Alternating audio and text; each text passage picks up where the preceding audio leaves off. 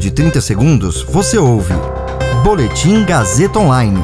Oferecimento. Se você tem muito o que dizer e quer escolher uma profissão para dar voz às suas ideias, a Faculdade Casper Libero é o seu lugar. Jornalismo, publicidade e propaganda, relações públicas, rádio, TV e internet. Todas as possibilidades abertas. Acesse casperlibero.edu.br e conheça as infinitas rotas que o mundo da comunicação oferece.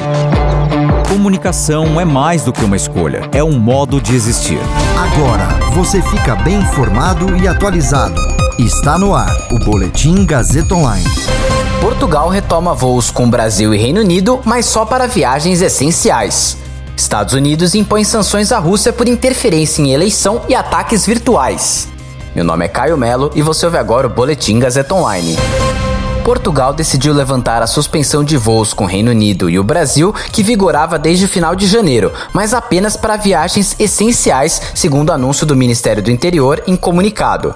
Depois de ser atingido por uma violenta onda da epidemia de coronavírus no início do ano, Portugal entrou hoje na terceira fase de um plano de desconfinamento gradual. As novas medidas já entraram em vigor na última sexta-feira. Os passageiros dos voos originários do Brasil ou dos países com uma taxa de incidência de Covid-19 igual ou superior a 500 casos por 100 mil habitantes têm de cumprir uma quarentena de 14 dias.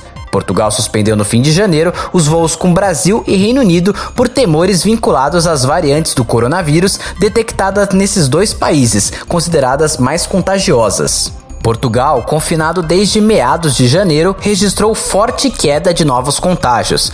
Isto permitiu ao governo português implementar um plano de flexibilização gradual do confinamento a partir do dia 15 de março.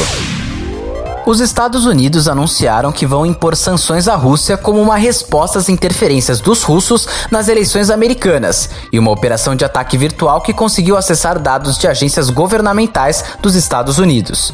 Foram penalizadas 32 entidades ou indivíduos que se envolveram em campanhas de desinformação nas eleições de 2020. Há também sanções a oito entidades ou indivíduos por conta da ocupação da Crimeia, que era da Ucrânia e a Rússia invadiu em 2014.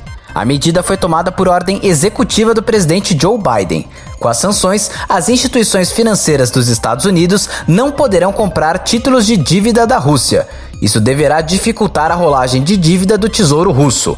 Seis empresas russas foram apontadas como apoiadoras dos ataques virtuais. As medidas já eram aguardadas. Os russos enviaram soldados à fronteira de seu país com a Ucrânia nos últimos dias.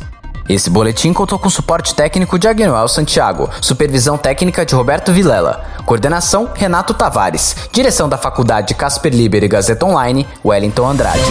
Você ouviu Boletim Gazeta Online. Para saber mais, acesse radiogazetaonline.com.br.